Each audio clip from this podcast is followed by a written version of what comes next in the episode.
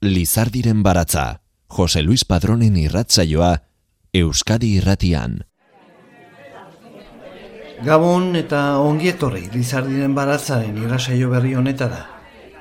Ales Gurrutxaga musika, irakasle eta irazleak, Lourdes Otaigi irakaslearen zuzendaritzapean eskuratu zuen doktoretza, Xavier Leteren poetika, aldaeren azterketa eta bilakabidearen irakurketa bat izeneko tesiarekin. 2008an aurkeztu zuen e, ikerketa lan hori gero, saiakera bihurtu eta liburu gisa atera zuen. Xavier Lete aberriaren poeta kantaria, alberdania etxeak argitaratua. Saiakera ataleko Euskadi saria eskuratu zuen gurutxagak lane horrengatik 2008 batean eta urte berean ikerketa akademikoa, divulgazio eremua eta sorkuntza ustartzen dituen hildoan bete-betean txertatuta, Eusko ikaskuntza laboral kutsa gazte saria lortu zuen txori kantazale proiektua garatzeko eta Joana Otsoa de Alaiza piano jotzaiarekin elkarlanean osatu ahal izateko. Txori kantazale Xavier Leteren hildoan disko liburua plazaratu berri dute Ales Gurutxagak eta Joana Otsoa de Alaizak. Disko liburua zarautzen aurkeztu zuten ekainaren amabian igandean Lukas Ardotegian eta aurrera zendizuet lagin txiki-txiki bat ere eskaini zutela zuzenean. Han bildu ginen on, oroitzapen e, gozorako noski baina baita antolatzaileen eta protagonisten kortesiaz gaur irratibidez entzule zaituztegun guztion gozamenerako ere edo ala nahi genuke behintzat. Arratxaldeko zazpiretan izan zen aurkezmen ekitaldia, sarrera librearekin. Manu urbietak egin ditu disko liburuko ilustrazioak, eta haren obra ikusteko aukera izan genuen ardotegiko hormetan.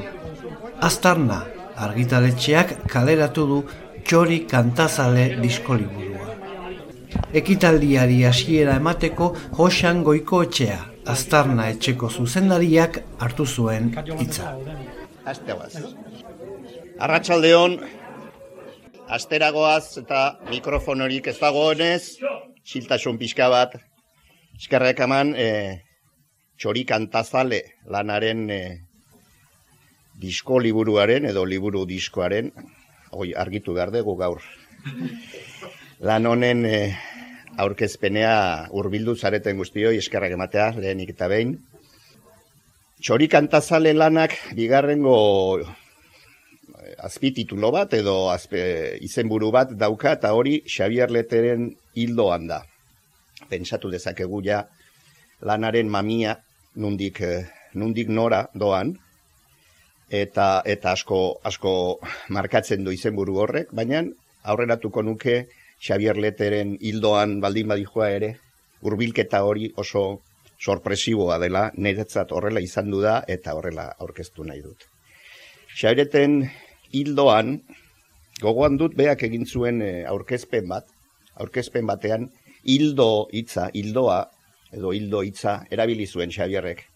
Eta esate zuen musikak gure, bueno, izakion eh, harimetan edo gure espirituan musikak holako hildoa trazatu edo eh, marrazten duela musikaren eh, oiartzunak hor gelditzen den oiartzun horrek eh, barne estanda bat egiten duela eta gure hareman gelditzen direla olako hildoak.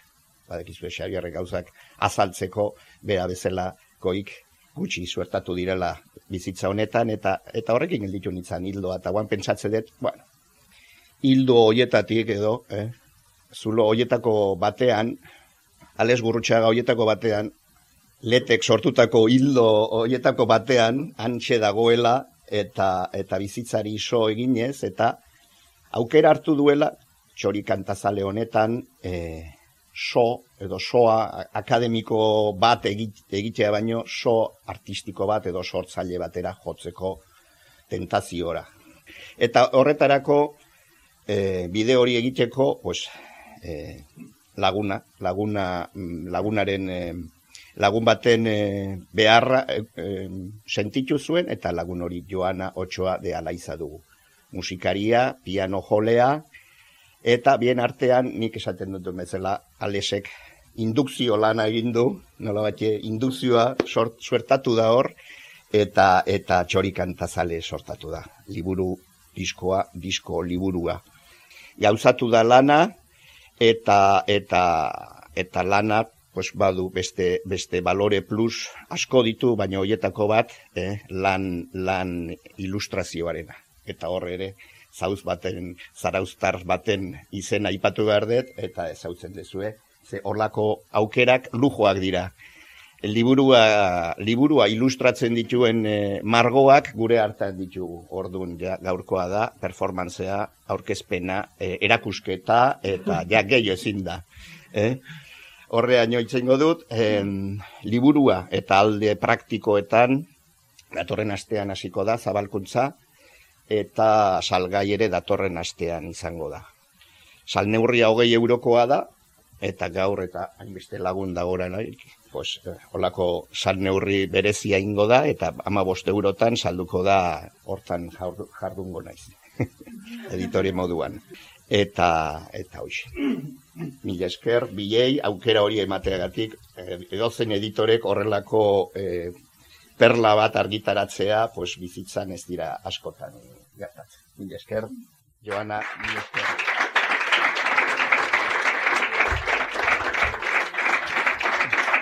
Zarautzen, mila bederatziren eta laroita sortzian jaioa, Ales Gurrutxaga Euskal Literaturan doktorea da eta aditua Xabier Leteren obran. Filologia eta literatura ikasketak egin zituen Euskal Herriko Unibertsitatean eta Trentoko Unibertsitatean. Gaur egun, irakaslea eta ikertzailea da Euskal Herriko Hezkuntza Fakultatean gazte izen. Divulgazio ere muan, literatur kritikari gisa kolaboratu du, ala itzaldi solasaldi formatuan nola artikuluak argitaratuz, berria unkarian, euskadi irratian, errea literatura aldizkarian, edota baratza txiki honetan kolaboratzailea izan da besteak beste. Bereak dira txori kantazale liburuko testuak eta leteren obrari buruzko ideiak. Arratxaldeon, egiten zait oso zaila e, izkera egokitzea, ze ikusten zaituzte, eta orduan ateatzen zaiz hauzko euskera. Eta gero ikusten dut irratiko hemen katxarroa, eta orduan pasatzen naiz euskara batura. Eta kortozirkuito batek ematen ez badit, ba, zeiatuko naiz batuan egiten. Bueno, bizpairu gauza bakarrik esango ditu nik, ze e, artista bera da, joana da, eta gustatzen zaititza, eh, induktorearen, induktore lana egin nuela, bai, egia.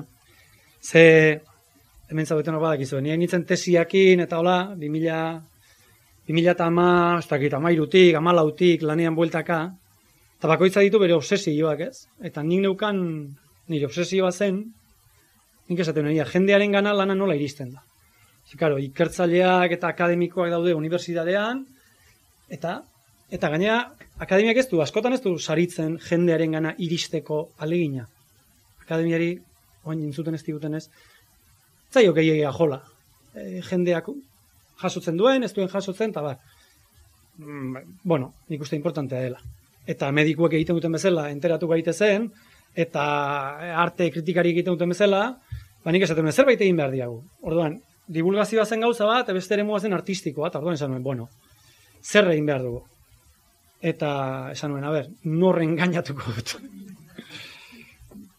e, iruitzen zait, guretzat proiektu honek eukiduen gauza badela, atera gaituela gure konfortere mutik. Ze? Nik joanari izan nionean, venga, joana, ingo dugu, hartuko dugu lete, sartu munduan hor, da ia zeateatzen dan, eta bar. Eta, karo, joanak esan zidan, baina nik musika klasiko baiten dut. E, nik konservatorioko irakaslea naiz. Nik jotzen du Schubert eta Beethoven eta lete ondo ezagutzen dut, baina, a ber, bakizu, eta nire impresioa da, nirea, ez dakizu ez esango zuen, gauza bola bereziak ateatzen diela konfortere muan, konfortere muan ez kaudenean. Zezu baldin mazaude, Euskaldun hori oso ematen zaigu. Hau beti hola izan da hau beti hola izan da, bale, oso ondo. Ta beste modu batea ingo bagen du? Ereje. Eta orduan joan ari zario. Ta beti hola hain izan da, modu bat egin dira. Ta ingo bagenu beste modu baterat, aber ze pasatzen dan, ze ateatzen dan. Eta hori izan, nik sinistu nahi duke hori prozesu hori eman korra dela. Bueno, prozesua buruz joanak esango du zerbait, eh? E, ze atera da, zerbait, gure ustez dagoena, zuzenean, e, bueno, gaur lagin txiki bat, eh? Baina zuzenean eman izan degunean, eta emango dugu aurrerago, atera zaigu zerbait, hola, dagoena, kontzertu baten, hau da, piano kontzertu baten, eta kontalaritza saio baten arteko zerbait. Bueno, igualek gero esango dezue, ba, ezea, gure impresioa da, bai ez dagoela, erdi kontalari, erdi musika kontzertu, hor gabiltza. Karo, hori diskoliburu eramateko e, zaila zen, Kao, zein behar dugu, zein behar dugu, grabatu pianoa jotzen eta kontatzen diskoan ezken nuen nahi. Orduan, zer egin dugu? Diskoan pianoa entzuten da, e, piano musika dago, batez ere piano musika dago, eta testua dago e, liburuan bertan. Ze pasatzen da? Ez da berdina, bueno, hori zein edaki, ez? Ez da berdina hemen hitz egitea, errepikatu intzazera, adibidea jartzen dituzu, batu eta euskalkian astutzen dituzu, beste mila gauza, ez? e, publikoa behira dago, behiratzen dira zuela raro. Karo, testuan, testu idatzian ez da hori pasatzen, testu idatzia hor dago, da, ez dakit, ez, geldi dago, ez? Oso diferentea da. Orduan, zuzeneko eta disko liburua gelditu zaizkigun ikuste, igual piano musika inbeste ez, baina bueno, hori ere zuzenekoa diferentea da. Eta testua bai oso diferente. Zuzeneko eta disko liburuka oso desberdin gelditu zaizkigu. Nik uste alare muina berdina da, eh, Zan egot, liburuan dagoen, testuei dago kionez, eh? testuei dago kion, esplikazioaren muina, eta guk jenda aurrean kontatzen duguna berdina da, baina karo, oso formatu oso desberdina da. E, Joseanek esan du, e, kolaborazio buruz oar pare bat bakarrik, eta isilduko naiz ja. E, Joseanek esan du ilustrazioa eta egia da lujo badala, guretzako lujo bada. Ze, bueno, pentsatuko duzu bezala, inorrezta berazten olako gauzak egin da, kontrakoa, Baina mimoakin egiten baldin badia eta bar, ba, satisfazio hori ez dizu inorrekentzen inoiz sekula. Eta nik uste hori gukitzen izan dugu, ez? Txori kantazalek egiteko modua ere bada, guretzat. Eta ze esango izuet. E, nola ez da izango guretzat lujua, josanekin lan egitea, aztarnak atera du, eta, bueno, ba, berezia da. Eta manuk ilustratu du, eta bere irudia dauzka, eta berezia da. Orduan, bueno, eta testua horraztuta dago, txilikuk eta Beatrizek horraztua dago, orduan, bueno, ba, guretzako da, dena oso, fin, bueno, importantea da, gauzak nola egiten dien, e, nik uste, munduko aberatzen zat importantea da, edo ez, baina guretzako importantea da. E, e, iru lerro irakurriko izkizuet, bi lerro manurenak, ez lotzatu. Berak esana da, ilustratzailea e, gaztea edo berria dala ez adinean, baina bai alako lanetan. Zue bakizu eskultura eta kolas materiko lanetan ibiltzen dela, eta teknikari da okionez, eta hemen ere ikusten da hori, eta hemen ere bai. Garrantzia ematen die forma, forma, testura eta koloreari eta nola, e, hoien artian sortzen dien ze lotura eta kombinazio sortzen dien. Bueno, azkena esango dut, Joseanek gainera, hau editatzaz gain, pare bat piezatan ere akordoia jodu, joana egin batea, eta hori ere guretzako lujoa da. Bueno, ni nahiko aitzen dut, joanari utziko jot prozesuari buruz zerbait esan dezan, zeni baino gehiago daki, eta gero egingo dugu lagintxoa. Vale. Eskerrik asko, eh? Eskerrik asko tortzea. Astigarragan, mila bederatziron eta laroite sortzian jaioa, Joana Otsoa de Alaizak, piano ikasketak egin zituen musikene goi mailako musika kontserbatorioan. Eta 2000 maikaz geroztik gazteizko musika kontserbatorioko irakaslea da. Gambara musikako masterra egin zuen Berlingo Arte Ederren Unibertsitatean eta ahots laguntzan espezializatu da. Hainbat proiektutan parte hartu du piano jotzaile, laguntzaile eta gambara musikako pianista gisa hogei piezek osatzen dute txori kantazale diskoa. Eta bos multzotan banatu ditu otxoa de alaizak. Leteren musika, haren belaunaldi kideena, kantu tradizionala, musika klasikoa eta pianistak berak sortutakoa. Bueno, ba, nahi tokatzen zai, prozesuari buruz itzeitea eta esan barra dakat, kriston errespetu ematen didala. Ze Xabier Lete denon memorian dago. Eta nik egin duten lana izan da, edo egin nahi izan detena da, bere mundu poetikoaren eta musikaren berrinterpretazio bat nere, neretik pasata, nere kanaletik pasata. Orduan, e, gure Xabierlete txikiak, alexek esan zidanean, ea, ea animatuko nintzen hau itera, klaro, ignorantzia guztitik esan baietz, eta elkarrizketa luze batzuk hasi ziran, ba irakurri zazu hau, hainbat poema liburu dauzka, irakurri hemendik, txapa pixkat zian, eta, eta bueno, ba, ba hortik enpapatuz, atera dira hogei pieza. Ordu beteko diska bada, hogei piezetakoa. Eta, e, ba esan detenez, importante zen Xabier Leteren figura eta Xabier Leteren ingurukoa, testu ingurua, bere mundu poetikoa, bere musika bera, eta bere ingurukoak. Orduan, bost talde nagusi daude, iturrietan. Hogei kantetan, aurki dezakegu Xabier Leteberaren musika, bere generazioen da bere ingurukoen musika, kantu tradizionala, musika klasikoa eta badago eren eretik zerbait. Orduan, adibide txiki bana jarrikoet, e, jakin dezazuen zertaz di joan, eta gero jala ginera pasako geha musika adibidez, e, Xavier Leteren musikaren hildoan, ba, lehenengo adibidea izango da argilunak, badago argilunak izeneko pieza bat, dana bere ni naiz e, piezatik, piezan inspiratua da hor oinarritua.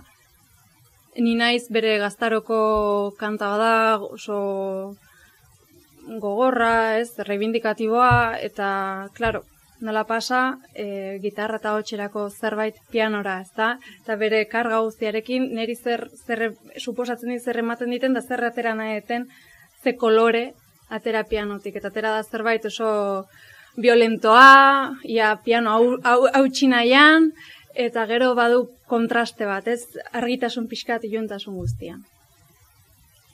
E, bere testu inguruak, bere, bere generazioko musika.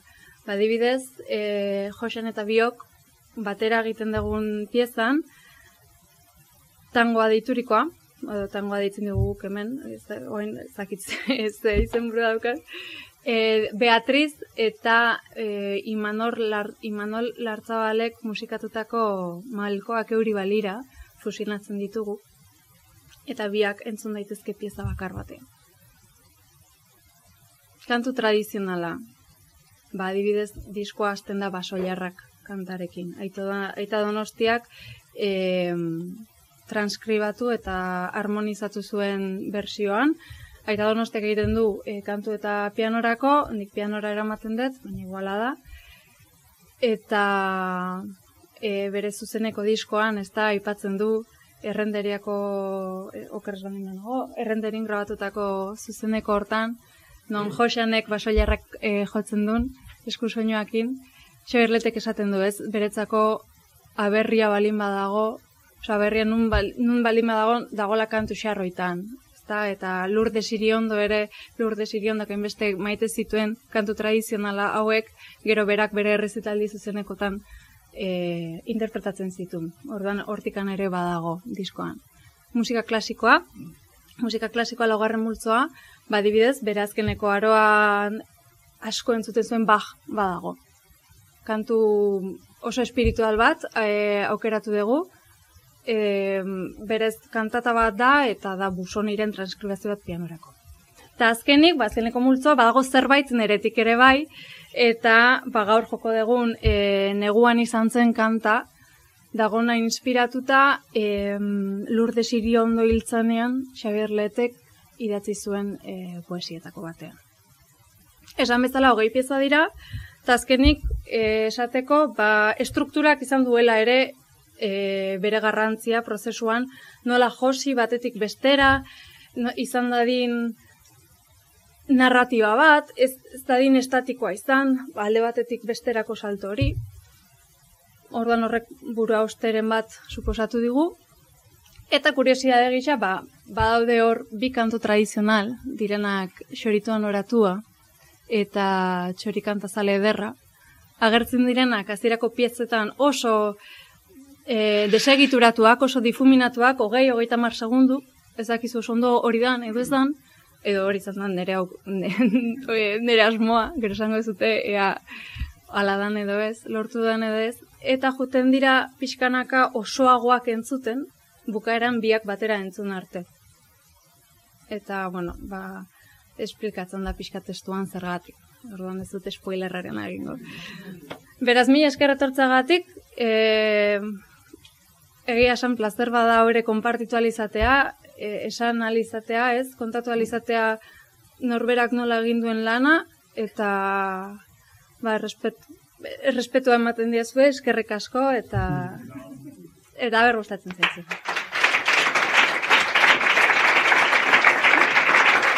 Aurkezpentsuak egin da gero, txori kantazale proiektuko hiru bat pieza eskaini zizkiguten.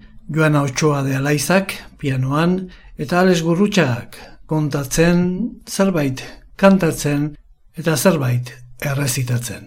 Nik baino beto pianoa jotzen du, nik baino beto hitz egiten du, zer egiten den nik hemen. em, gure ustez, hartzen baditu leteren obrak, lete durde ziriondo, beste hain bat, eh? Kantu zerbait, zerbait oso bereizgarria gure ustez. Eta ez da zerbait kantuek, kantuen, ez nahiz ari kantuen ezaugarri bati buruz. Hain naiz beste gauza bati buruz. Eta da, ia konfunditzen garen edo ez. Gure ustez, nahi edo nahi ez, barruan dauzkagula. Behintzat, hemen gaudenok. Ez dakit, segun nun galdetuko banuala den, baina hemen, gustatu zeinez, zuek ere gertatu zaizue, zuen aurreko norbaitek kotxean kaseta jarri izana, edo zuek. Eta hor daude, kantuak hor daude. Nahi ez da ere, hor dauzkagu, sartu. Ezin ditu kendu, e, barrutik. Kantu batzuek, kantu batzuek, tarteka hartzen digute, hola, buruan txoko bat, eta konturatu gabe, gu konturatu gabe, gelditzen dira hor, eta urteak pasatzen dira, eta kasik ez dakigu hor daudenik ere, kantu hor daudenik ere. Mila batzen da iruro gaita behatzean, iruro gaita behatzean, grabatu zuen bete kantu sober bat, handik osat urtera lurde zirindok eta biek grabatu zuten elkarrekin, doinu zoragarri batean, eta gaur, e, bildurra hundirik gabe, akatsa egiteko bildurra hundirik gabe esango nuke, hemen zaudeten denok oroimenean gordea daukazuela doinura. Ze abesti batzuk gu hartu gabe sartzen dira batzutan hemen txoko batean. Eta kasik ez dakigu hor daudenik ere. Baina gero handik urte pilo batera, adibidez Lukasenean gaudela, bapatian berriz esnatzen da kantua. Eta orduan kantua esnatzen danean lotaratzen gera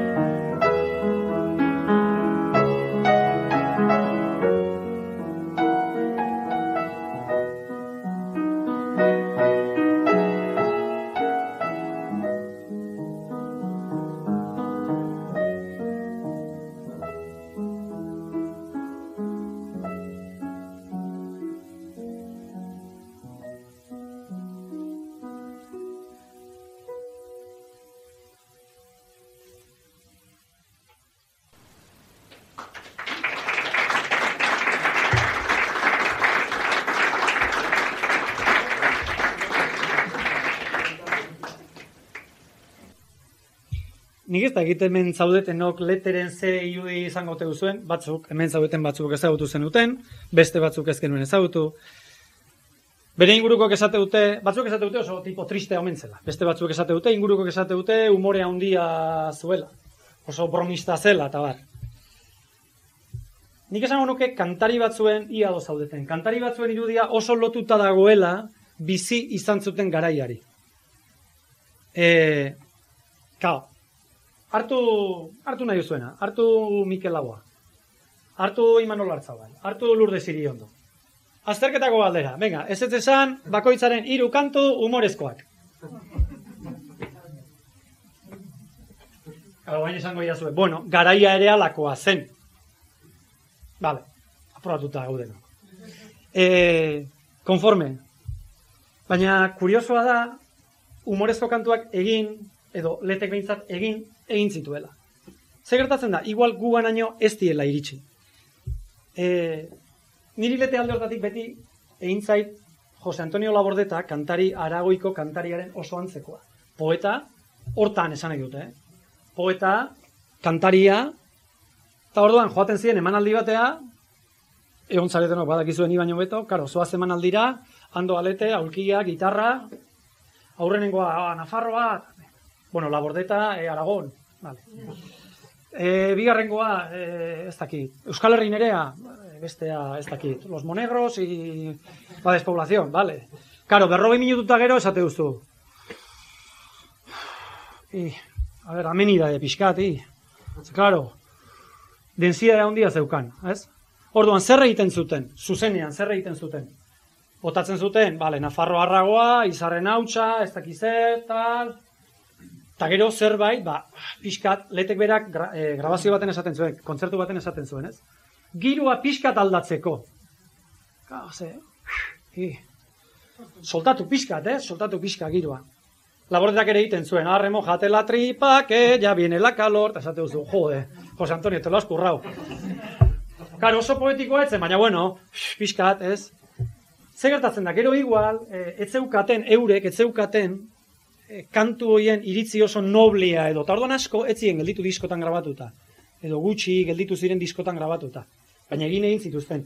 Taletaren kasuan asko egiten zuen baita, bertso zarra kantatzea. Orduan, humorea sartu behar da, bueno, hartze usen pela, eta bueno, pixkat ez, amenida e pixkat. Egiten zuten. Esan dut, batzuk ez dira grabatuta gelditu, beste batzuk bai. Humorezko pieza horien artean umorea denetik izaten zen, eta tartean, e, umorezko kantuen artean, genero tipiko tipiko bat, aspalditi datorrena, bertsolaritzan ere bazena, eta letek eta berreskuratu zutena, kantu e, genero tipiko bat, kantuen artean zen, maite jolasena, ligote guarena. Dirudinez, Antion Balberdek eskatzen zion leteri eiteko kantu bat, eh, olakoa, pixkat brasensen estilokoa, punto misogino batekin, ba, maitasun kontu buruz da. Taletek aprobetsatzuz, ba, antxonek, ez zeukala momentu hortan bikoterik eta kantu bat egin zion. Lagunduko jazu ez? Amairu urten mituan nian orain galtza motxetan Bere atzetik ibiltzen nintzen herriko kale hotzetan Printzesa hura behar bezala korte jatzeko lotxetan Bere etxera lagundu nahirik eskolatik arratzetan Oh ez, esaten zuen orain ez gazteia naiz Oh ez, inola ez etxera joan behar det garaiz.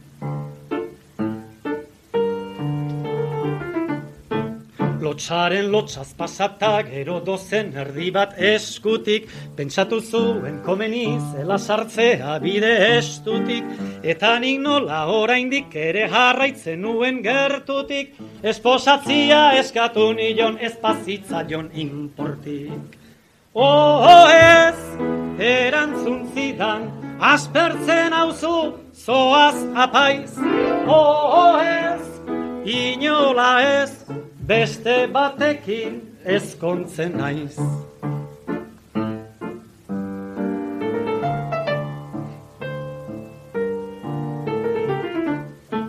Festa batean ikusi nuen handik zortzi bat urtera, ta hotzotzean ausartu nintzen sagar helduen hartzera, irripar doble makur batekin ezkutatu zen atzera, etzen ausartzen berez ezena adarrez adornatzera. Oh, oh, ez, ez da posible, horrelakorik enuke nahi, oh, oh, ez, inola ez, ni emakume xuxen ban naiz.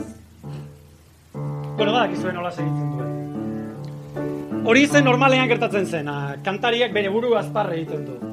Ligatzen saiatzen da, arrakastarik ez, amair urterekin arrakastarik ez, emezortzirekin ere ez, eta beti igualtxu. Badago beste kantu bat, hau igual ez duzu ezagutuko, Brasen zendoinuan kantatzen zuen letek beste hau aurpegirik xamurrenez, jartzen ba natzaie begira, pailazo bat naizelako, guztiak parrez hasten dira. Ustez modu egoki batez, xuxenera mantratuak, zein zakurrek jan behar duen, ongi bai takikatuak. Hau da egoera motza, non dira lengo kontuak. Beraka gurresatean, lasterri jontzen zait muturra, dirudit ipurtzuluan, ostikoz jonauten txakurra. Ilar gilari begira, pasatzen zaizkit orduak, aiziak eramaten ditu barruko ekaitzarruak, probetxuri ez du egiten, probatu ez den larruak. Naiz orain diksaso izan, eta lore ederrak gusta, beste batzun saretara, ikusten dut erortzen usta. Gure hilea zuritzen du urbildagoen neguak, alperrikako jirabiran nekatzen zaizkiteguak, goguak irauten du baina non dira lengo kontuak. Dena, etzen ordia maite jolas ligotu, batzuetan, bazen baita ere, sexua. Bueno, zegoenian. Sexua gora, sexua bera, sentitzen detan pereza. Garai batean izan genuen, zorionaren promesa. Plazera ez da beti handia, postura aldre besa.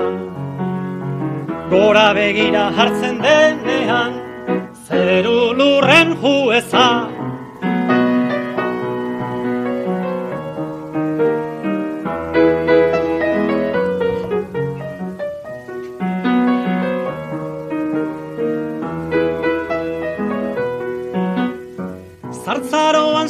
Sentitzen du batek Ere azkonturatuta Zeinen laburra izan den uda Ila neguan sartuta. Xurgaketan ibili beharra Burua makurtuta. Arrok ez dugu asko irauten Bandera altxatuta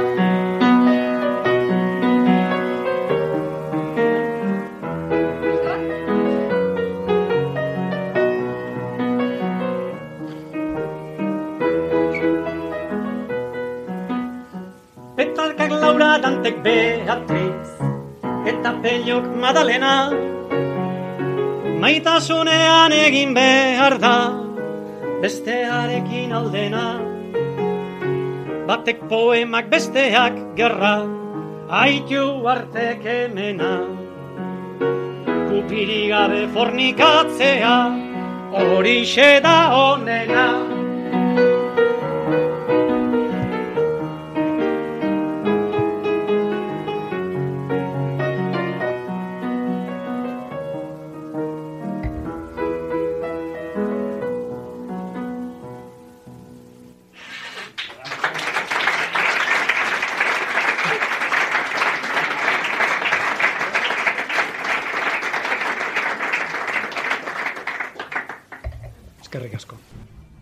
Lizardiren baratza, poesia eta musika, Euskadi irratia.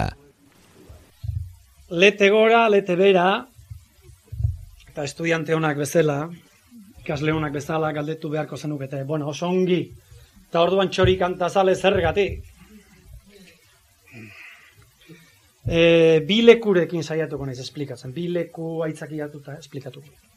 Albaldin badut. Oi hartzundik lesakara baldin bazo azteko txean, edo alderantziz, baina nola gipuzkoan gauden. Oi hartzundik lesakara baldin bazo azte, e, aritxulegit, kan, tunela pasa, eta urrengo gainean, gainaietako batean dago, aginako, aginako gaina. Aginako gainean daude lurrean kronles batzuk, dago kaperatxo bat, eta dago e, eskultura bat. Monumentu hori dena, oteitzak egina da, aita donostiari. Eta eskultura ark, e, kapera, kronletxak, eskultura, eskulturalako karratu moguko bat, zirkulu batekin, bueno, oteitzaren gauzak. Eskultura ark, buelta ematen baldin bauzue, atzeko partean esaldi badauka. Eta esaldia jartzen du, txori kantazale ederra, nunotea izkantatzen. Aginako gainean, eh, aginako gainean utzi zituzten Mikel Aboaren errautsak hiltzenean. Aginako gainean bururatu omen zitzaizkion, bazkalondo lambrotsu batean, Josanton hartzeri denok ezautzen dugun poemaren lerroak. Maite ditut maite gure bazterrak, lambroak, eskutatzen dizkidanean. Eta seguru gaude letek inoiz idatzi zuen galdera ezagunenak, beharra da Euskaldunontzako galdera ezagunena denak, ea han gainaltan, aginako gainean beste zentzu bat hartzen duela. Nunago, zelarretan, txorik antazale derra, nunotea izkantatzen.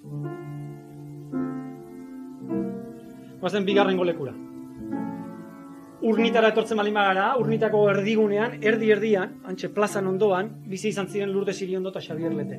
Talboan, dago jardin bat, parke bat. Lourdes Iriondo hil eta beriala e, zabaldu zenan. Lourdes Iriondo parkea. Jardinaren erdian eskultura badago. Eskultura Jose Ramon Andarena da, estela moguko bat. Eta ondoan, e, ondoan kontra, esaldi badago, idatzia. Eta esaldiak esaten du, xoritua, noratua, bi egalez agidian. Guri jutzen zaigu galderak berdina izaten segitzen duela. Nunago, zelarretan, txorikanta zale derra, nuratua, bi egalez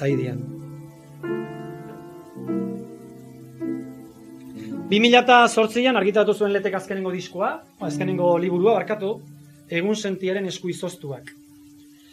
Azken atalean, eh, neguan izan zen izan duen atal hortan, lurde ziriondoren falta da, lehin motifa edo gai nagusia, horko poema zail hortan.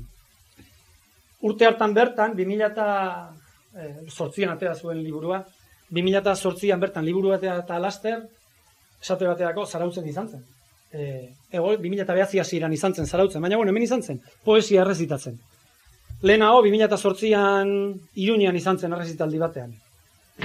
Egon zirenek esate dute oso berezi izan zela, Mikel Aboa hil eta hurrengo gunean izan zenan. Eta jasoa dago, unkituta, era bat ikututa, nola irakurtzen zuen berak bere poesia. Eta gure impresioa da, liburu hortan ere galderak hor jarraitzen duela.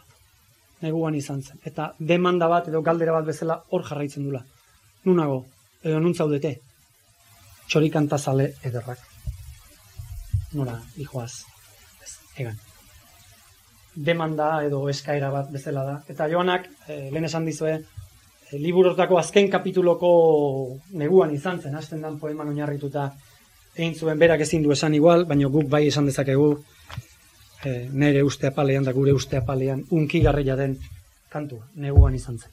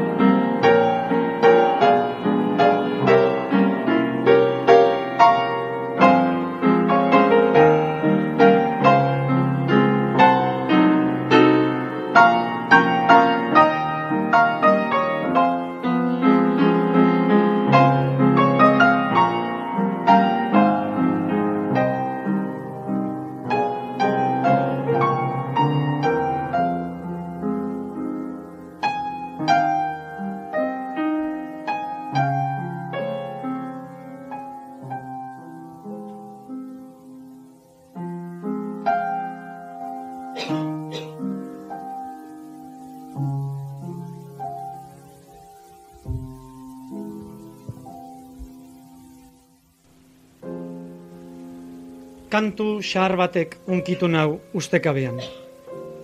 Urruneko sustraiak zauritu dizkit. Odoletan daude eta biluts orain. Ez dute lur maitearen babesik. Melankolia batek narama denbora hietara, izendapen harrigarriak zilegi zirenean. Oinotsek ozenagotzen zituzten oi hartzunetara. Ba, ote dago esperantzarik doinuen sorterrian. Ez ote ziren irainduak izan landa sakratuak, bortuetako uso zurien egadak, lanabesak, supazterrak, ezaugarriekiko maitasun keinuak. Aberria hor behar luken zerbait denean, baina jadanik ez dagoena. Utxune hori soilik eta barreiapena. Dena galdua orain joan zirenetan, edo agian gelditu zirenetan, baina jakin gabe. Ezin asmatuz zertzen eraikitzen gintuena, litz urratu jantzirik ederrenak, laborariak jai egunetan soineratuak, lurra oraindik poetikoki habitatzen zuenean. Eta pena handi hori arrosten doak igunaren aurrean, amodioaren esateak ere, etxipenaren zauri direnean, Adios, enemaitia. Adios, sekulako.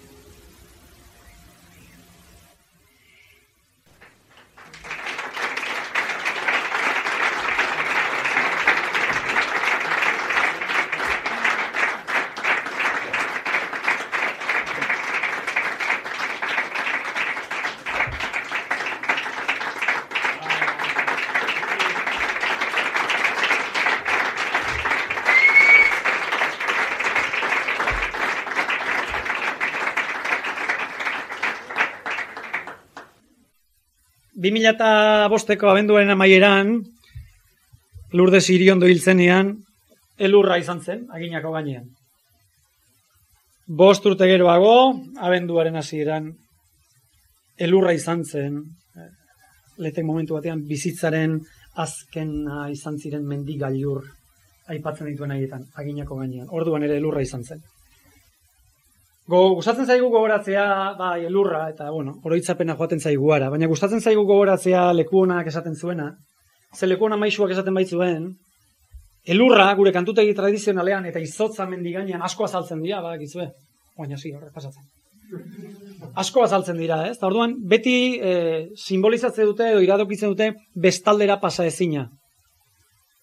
E, mendi altuak bezala, ez? E, elurrak, da, txoriak ezin du bestaldera joan, ez? Baina leku honak esaten zuen, bueno, egia da, ezin da bestaldera, baina elurra bada itxaropena ere, izotza bada itxaropena ere, ze udaberriekin gaur da azken eguna ez, harrapatzen gaitu udaberriak orduan. Udaberriakin elurra urtu egiten da, eta orduan gaur pasatzen ezten txoriak ere badaki elurra urtuko dela, eta noiz bait pasako erala kantuak xoritu anoratua ala segitzen du. Xoritu anoratua biegale zaidian. Espainalaz joa iteko elurratuk, bortian, baina gero, esaten du, joanen gaituk elkarrekin ura urtu denian, orduan, bai, urtuko da eta joango ere ez. Eta udaberriko, udaberrian elurrak urtzen direnean orduan guri, ja hilabeteak dia gogoa ara juten zaigula beti eta pentsatzen dugu ba, bihar bada elurrak urtuta gero txoriak e, pasa dira eta han daude nun ez. Eta orduan gaur Lukasenean egon da ere, beko behar goritan, Lizarrik esan zuen bezala, hemen dago etorkizuna, hemen jokatzen da. Baina gustatzen zaigu gogoratzea nundi gato zen, eta tarteka ez, txoriekin gogoratzea, eta demanda egiten jarraitzea. Ezinbestean, ezinbestean gogoratzen gara Lizar diren hitzekin behin da berriz. Izotzondoko eguzki neguaren parre. olerkariak noizbait, hiri, horatzak.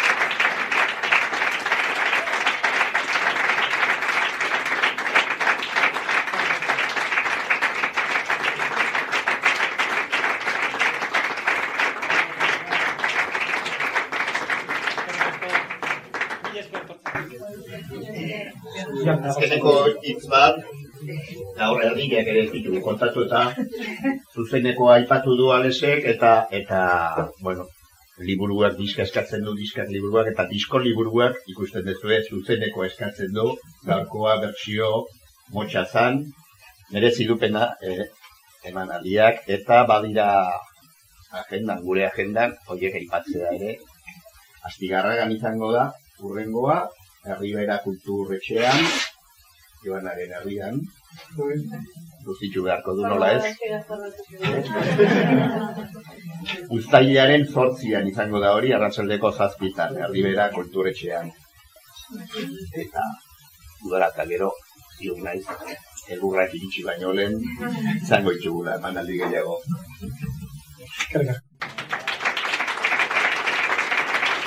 Lizardiren baratza Euskadi Irratian, Jose Luis Padrón.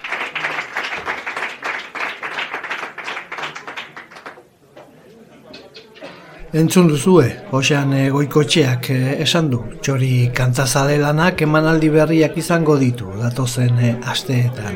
Urrengoa astigarragan, ustailaren sortzian, ratxaldeko zazpiretan, herribera kulturgunean egingo duten emanaldia izango da eta hitzez ornitutako piano kontzertu honek edo bestela esan da piano musikaz jantziriko kontakizune honek herri askotan izango du jarraipena. Guri ordea, aurtengo denboraldiari amaiera emateko unea heldu zaigu. Lukasenean, txori kantazale disko liburuaren aurkezpena amaitu ostean, askatu zen, egitaraua, berotu zen kantu giroa eta ardoana eskuan, ederki unkitu ziren bihotzak, Josean goikotxea pianoan eseri eta jotzen, hasi zen. Eta Alex Gurutxagak berak kantatu zuen azkena, edo azkena aurrekoa ez dakit, esaten. Horrekin esango dizuegu Lizardiren baratzeko parte zareten entzule guztioi mil esker. Eskerrik asko denoi eta urrengora arte.